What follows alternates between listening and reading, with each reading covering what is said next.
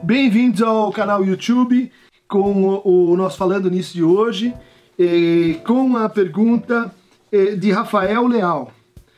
Depressão na, na, na, era moderna e contemporânea. Qual a relação da depressão com a ascensão da modernidade? Há alguma diferença substancial entre o depressivo do século XIX, XX, do século XXI? Em que pese a presença de diversos medicamentos contra a depressão, pode-se dizer que o depressivo de nosso tempo é menos atormentado ou estamos diante de um indivíduo dopado ao estilo de Admirável Mundo Novo? Questão excelente, bastante debatida, né, que, que diz respeito à, à, emergência de novas formas de sofrimento, novos paradigmas e sintomas, e em relação ao qual a depressão é o caso modelo. Né.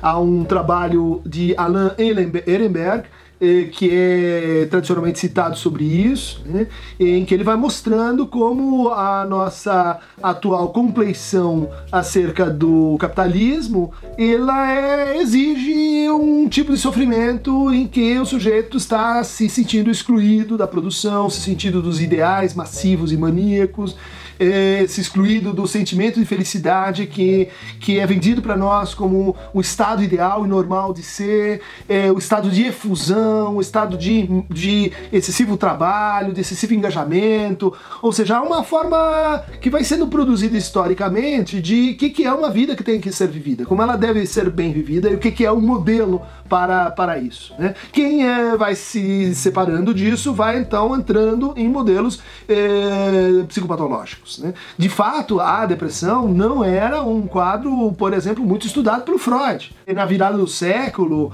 uh, as depressões compunham assim uma, um elemento das psicastenias, né? Da, da, da, fraqueza psíquica, elas eram entendidas como uma espécie assim de é, ausência de força muscular, é, ausência de, de, de tônus, é, de vontade, que é uma, uma forma de, de descrever né? esse rebaixamento do desejo, se a gente podia dizer assim, que caracteriza a depressão. Né?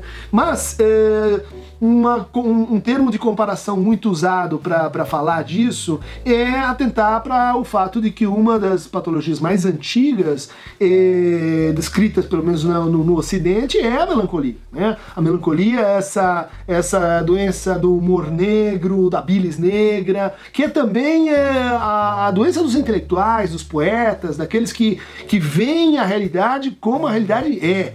Né? Aqueles que, que não se enganam com ilusões e que são, portanto, assim, eh, capazes de, um, de uma, de uma autosseparação tão forte que os permite enxergar a realidade com mais acuracidade há um elemento importante na ascensão da depressão como, como modelo principal de, de sofrimento, e que diz respeito ao desmembramento a partir do DSM-3, é, é, a partir dos anos 80, é, da neurose como uma categoria que integrava diferentes tipos de sintomas, né? que, que entendia a depressão como como um sintoma secundário ou com um sintoma associado aos outros sintomas que aquele sujeito tinha. O que acontece com a saída da, do paradigma da neurose proveniente da psicanálise e a entrada da, da depressão é que isso indica que nós mudamos a forma de relacionarmos com o nosso sofrimento. Ele passa a ser cada vez mais segmentado.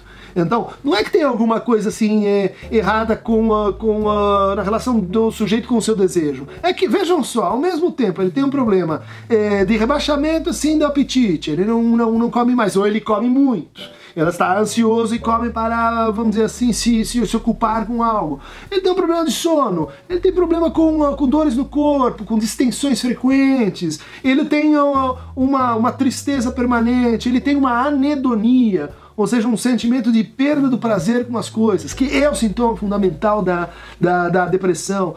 É, bom, ele tem esse conjunto de coisas que, que a gente chama de depressão, mas que a gente não liga, pelo menos segundo a racionalidade psiquiátrica é, é, convencional, com nada que a gente está fazendo com a nossa vida e nem uma, com a maneira como a gente está lendo o que a gente faz, o que a gente pensa e o que a gente é. Né? Isso uh, vem sendo então atribuído ao que? A hipótese de um déficit de ser serotonina ou de dopamina, uh, há uma substância cerebral que está em falta, né? Quer dizer, veja como isso retoricamente combina. Então, só pode estar faltando alguma coisa num depressivo. Ninguém pensa que pode estar sobrando alguma coisa num, num depressivo, né? Ou seja, foi desde a descoberta dos antidepressivos, ou seja, desde que, que se inventou um tratamento para um certo estado de humor, que a depressão começa a uh, se tornar o paradigma de sofrimento. Foi também nesse momento que a nossa forma de produção se, se alterou, se alterou do, vamos dizer assim, de um paradigma mais liberal para um paradigma mais neoliberal.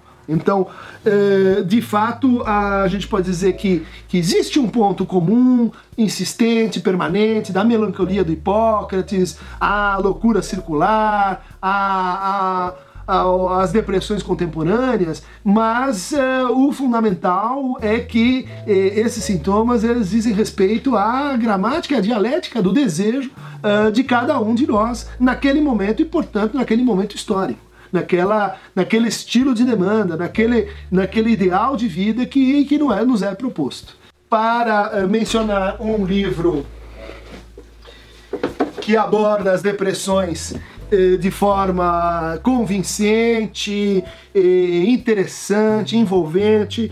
Eu gostaria de trazer o livro da minha amiga Maria Rita Kel, O Tempo e o Cão, editado pela Boitempo, que ganhou o prêmio Jabuti eh, e que é até hoje um dos melhores trabalhos brasileiros sobre, sobre a depressão. O Tempo e o Cão, a atualidade das depressões, Maria Rita Kel.